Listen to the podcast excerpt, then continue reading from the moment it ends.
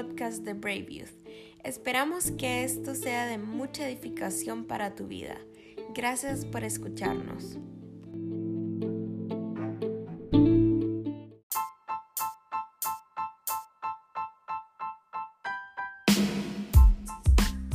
Wow, qué emoción, un nuevo episodio de nuestro podcast en Brave Youth. El día de hoy vamos a hablar un tema sobre adicciones y no vamos a hablar nada más sobre adicciones a sustancias químicas o sustancias, no sé, naturales. Eh, vamos a hablar sobre diferentes tipos de adicciones, así que quédate en este podcast, toma una Biblia para que puedas ir leyendo junto a nosotros y arrancamos. Y bueno, arrancamos con este episodio sobre adicciones. Y para comenzar me gustaría que abras tu Biblia, encendas tu Biblia, googlees tu Biblia. En Génesis capítulo 3 y vamos a leer el versículo 8 al 10. Y dice así. Cuando soplaba la brisa fresca de la tarde, el hombre y su esposa oyeron a Dios caminando por el huerto, así que se escondieron del Señor Dios entre los arbustos. Entonces el Señor Dios llamó al hombre ¿Dónde estás? El hombre contestó Te oí caminando por el huerto, así que me escondí. Tuve miedo porque estaba desnudo.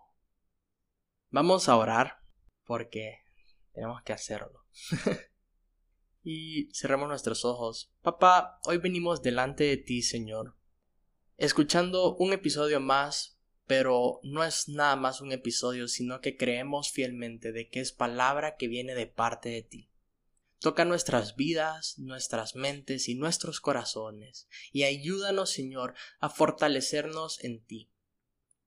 Ponemos este momento en tus manos, en el nombre poderoso de Jesús. Amén y amén. Y bueno, cada vez que yo voy a la casa de mis papás, nos morimos de la risa de anécdotas de mi pasado. Normalmente siempre es cuando estamos comiendo, estamos almorzando, cenando y empiezo a sacar mis trapitos al sol y mi papá solo dice, ¿viste Connie? Connie es mi mamá. ¿Viste? Yo te lo dije, yo sabía que él era. Yo te lo dije y vos siempre lo defendías. Y empiezo a contar anécdotas de cómo cuando tomaba las botellas de, del bar de mi papá, me las tomaba y, y le metía agua para alterar el producto. O cuando venía yo y él tiene unos parlantes en la sala y él tenía bastante cable para esos parlantes. Entonces yo venía y con una, con una tenaza le arrancaba un pedazo para yo usarlo en mis parlantes, le robaba un montón y luego lo pegaba con cinta aislante. O les contaba, no sé, les cuento cuando salía por una ventana y me escondía en una parte de la terraza para ir a fumar a escondidas. Y todo ese tipo de situaciones eh, yo se las cuento ya ahora que no las hago y nos morimos de la risa porque mi papá dice que él siempre sabía de qué era yo. Él siempre sabía de que yo era el que hacía esas vandalidades, no sé, ese tipo de cosas. Y le decía a mi mamá y mi mamá siempre me defendía. Y yo decidí titular este mensaje Carta desde el Edén. Y quizás alguno de nosotros se haya enfrentado con problemas o una adicción, ya sea de algún tipo de bebida o sustancia, o si no simplemente alguna pasión o algún deseo, ya sea pornografía, tomar cosas que no nos pertenecen, o simplemente dañar a una persona por satisfacción. Así que volvamos al jardín del Edén. Creo que todos sabemos lo que pasó ahí. La serpiente engañó a la mujer con verdades a medias, y muchas veces así comienza una adicción. Y te voy a leer en Génesis capítulo 3 del versículo 1 al 5. Dice así La serpiente era más astuta que todos los animales salvajes que el Señor había hecho.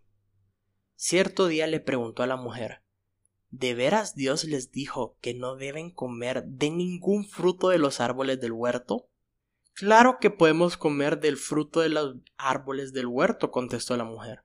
es solo del fruto del árbol que está en medio del huerto que no podemos o no se nos permite comer. Dios dijo, no deben comerlo, ni siquiera tocarlo, si lo hacen, morirán. No morirán, respondió la serpiente. A la mujer. Dios sabe que en cuanto coman del fruto se les abrirán los ojos, y serán como Dios, con el conocimiento del bien y del mal. Mira cómo viene la serpiente con verdades a medias. No le dijo directamente a la mujer, eh, ¿verdad que no puedes comer de ese fruto? No, él vino y le dijo, o sea, entró ahí de manera astuta como, como serpiente. No sé si has visto las serpientes que se, para desplazarse tienen que moverse de un lado a otro. Entonces ellos buscan el lado. Y normalmente así viene una adicción o así comienza una adicción. Con verdades a medias. Se te trata de meter de un lado por otro hasta llegar al objetivo. Y mira, parece chiste, pero la serpiente fue tan astuta que decidió convencer a Eva en lugar de Adán, porque como que sabía que Adán quizás no hubiera podido convencerla a ella. Adán no iba a tener la capacidad de convencer a Eva. Y quizás muchas veces una adicción o un deseo comienza de la misma manera. Quizás esa puerta no llegue a ser abierta directamente hacia vos. O quizás no, no, no va a venir directamente a atacarte a vos. Sino que va a utilizar a alguien más. Y te cuento mi experiencia, por ejemplo, con el cigarro. Que yo durante toda mi vida era de las personas que decía, yo no voy a fumar, yo no voy a fumar, me asco fumar, es despreciable aquí y allá, tarará, tarará porque mi papá fumó toda mi infancia y mi adolescencia. Entonces yo decía que yo no iba a fumar. Resulta que un tiempo donde mis papás salieron de viaje, vine yo y pues invitaba a unos amigos a quedarse en la casa porque no quería pasar aburrido, no quería estar solo. Y uno de ellos venía y él ya fumaba. Eh, teníamos que quizás 14, 15 años. Y él se quedaba en mi casa y al principio yo le decía, mira, eh, yo no tengo problema con que fumes, pero no lo hagas adentro de la casa, así que salí y fuma ahí. Y él, muy bien, está bien, respetando siempre mi casa, la de mis papás, y él fumaba afuera. Luego venía él y vino y me dijo, mira, sí, yo, yo no tengo problema, voy a fumar afuera, pero me gustaría que me acompañes. Ah, cheque, lo acompañaba, pero yo no voy a fumar. Sí, sí, no vas a fumar, que no sé qué. Luego lo estaba acompañando, lo estaba acompañando, y él me decía, mira, probá, que no sé qué, que aquí, que allá. Y un día caí, y te voy a leer lo que dice Génesis 3, 6. La mujer quedó convencida y vio que el árbol era hermoso y su fruto parecía delicioso, y quiso la sabiduría que le daría, así que tomó del fruto y lo comió. Después le dio un poco a su esposo que estaba con ella y él también comió. Entonces mira cómo, cómo entra esto. O sea, quizás no fue directamente con vos como comenzó una adicción, pero tal vez fue a través de otra persona. Yo después de haber probado el cigarro fumé durante mucho tiempo. Llegué a una adicción tan grande que yo compraba los paquetes en PriceMart de muchas cajas de cigarros para fumar durante 15 días. Y mira lo que dice Génesis 3.7. En ese momento se les abrieron los ojos, y de pronto sintieron vergüenza por su desnudez. Entonces cosieron hojas de higuera para cubrirse. Y aquí el hombre conoce el mal y decide taparse o tapar su desnudez. Muchas veces nosotros quizás entramos en una adicción y no hablo nada más en adicciones de sustancias o químicos o lo que sea, sino de que hacemos algo mal y se vuelve parte de nosotros, parte de nuestra vida. Y tomamos la misma decisión del hombre, escondernos, esconder nuestra desnudez. Conocemos o nos damos cuenta de lo que, lo que hicimos es algo malo y decidimos buscar hojas y querer taparnos o escondernos de eso. Y volvamos donde todo comenzó, del 8 al 15. Cuando soplaba la brisa fresca de la tarde, el hombre y su esposa oyeron al Señor Dios caminando por el huerto. Así que se escondieron del Señor Dios entre los arbustos. Entonces el Señor Dios llamó al hombre ¿Dónde estás? El hombre contestó Te oí caminando por el huerto, así que me escondí.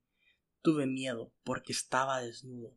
¿Quién te dijo que estabas desnudo? le preguntó el Señor Dios. ¿Acaso has comido del fruto del árbol que te ordené que no comieras? El hombre contestó La mujer que tú me diste fue quien me dio del fruto y yo lo comí. Entonces Dios le preguntó a la mujer ¿Qué has hecho? La serpiente me engañó, contestó ella, por eso comí.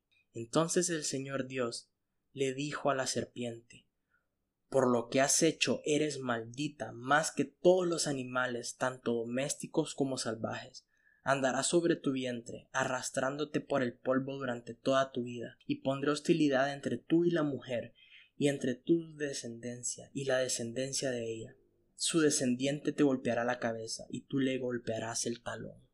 Y primero quiero que entendas algo muy importante, y es que quien andaba en el jardín del Edén era Jesús. Porque el versículo 8 dice, cuando soplaba la brisa fresca de la tarde, el hombre y su esposa oyeron al Señor Dios caminando por el huerto. Mira, si podés recordar, o, o si no sé si sabes, pero si Dios nos mostrara su gloria o su majestad, nuestro cuerpo humano no podría soportarlo, simplemente explotaríamos. Y fue por eso que Dios se hizo carne y vino a la tierra para poder traer un poco del cielo a la tierra, aquí donde nosotros estamos. O sea, Jesús se convirtió en ese puente que vino a pagar el precio por cada uno de nosotros y sin él no, o sea, no hubiéramos, no podríamos tener la presencia de Dios, la presencia de Dios no hubiera podido llegar a la tierra. Entonces, por eso Dios se hizo carne. Y imagínate, Adán y Eva ya eran personas, ya la Biblia nos enseña de que se hicieron carne y hueso. Y si dice que el Señor andaba ahí caminando por el huerto, no pudo haber sido Dios Todopoderoso, el que está ahí en el cielo, el Padre, sino que era el Hijo, Jesús, quien andaba ahí en el huerto caminando, para poder tener una relación con Adán y con Eva, para poder verlos cara a cara y que ellos pudieran gozar de él y pudieran decir, hey, es alguien más como nosotros. ¿Y por qué decidí tomar el mensaje o este mensaje, el nombre de Carta desde el Edén? Por si no lo sabías, la historia de Adán y Eva no es que fue directamente escrita por Adán, son historias que se compartieron de generación en generación hasta llegar al momento donde fue escrita. ¿Y por qué pudo haber sido de esta manera? No sé si pudiste notarlo, pero a diferencia de la serpiente, Dios primero le preguntó a Adán y a Eva por su pecado o lo que habían hecho, no porque no lo supiera o porque no sabía qué era lo que habían hecho, en cambio, Dios le estaba dando la primera oportunidad de arrepentimiento o la primera oportunidad de redención a la humanidad. Es como cuando un padre le dice a su hijo, ¿qué hiciste? ¿Por qué tiraste el talco por toda la, casa? No es que el papá no sepa por qué lo hizo, nada más le está preguntando porque quiere escuchar la respuesta de él. Y Dios estaba preguntándole a Adán y a Eva por lo que habían hecho, no porque no lo supiera, sino no sería Dios. Él nada más quería escuchar que ellos aceptaran el error que habían cometido, pero en lugar nosotros como humanidad decidimos culpar a alguien más. Quizás Dios lo único que quería era que aceptaran su falta para poder perdonarlos en ese momento.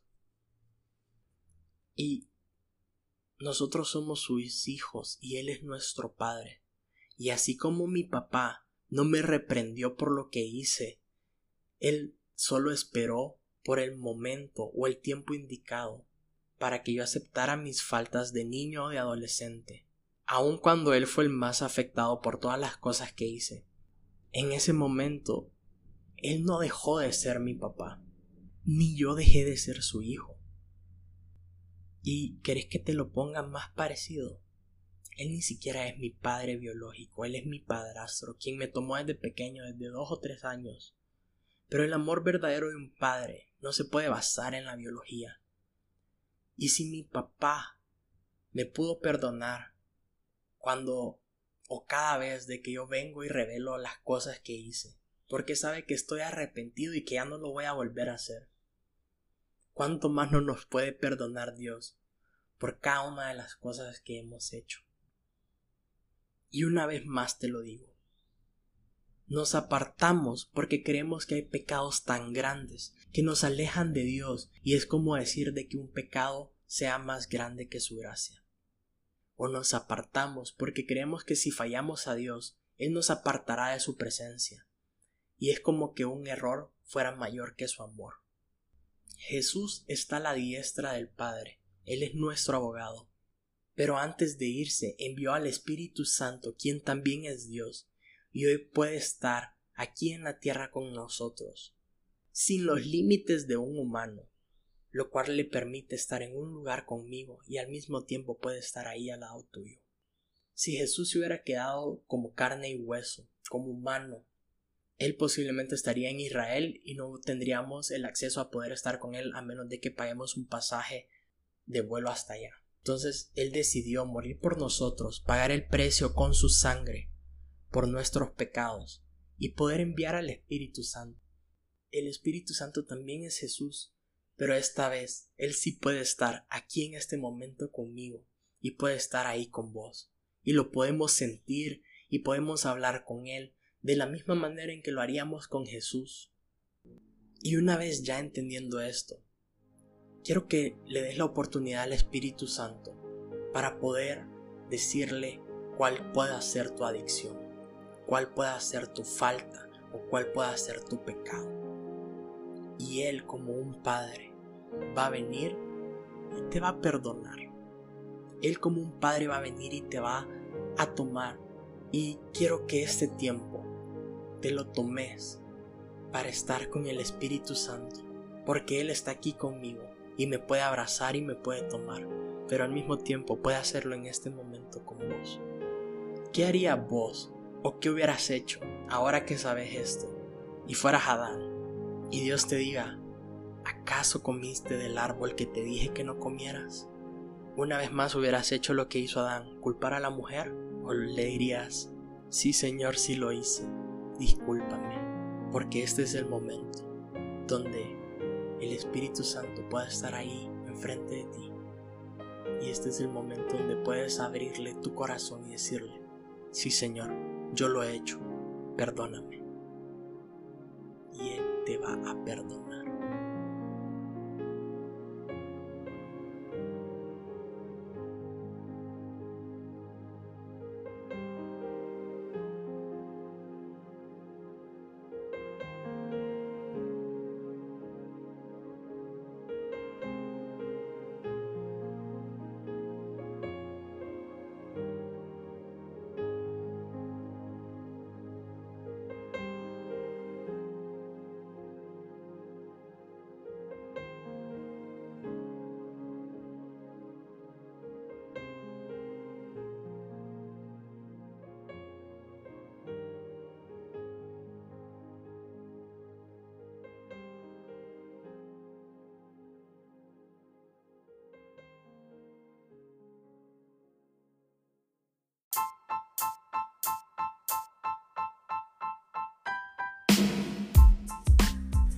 Hemos concluido con este episodio Carta desde el sobre adicciones y espero que Dios haya traído una restauración a tu vida, haya traído un perdón y hayas podido sentir la presencia del Espíritu Santo de cómo te perdona, de cómo te abraza y cómo te toma como un padre.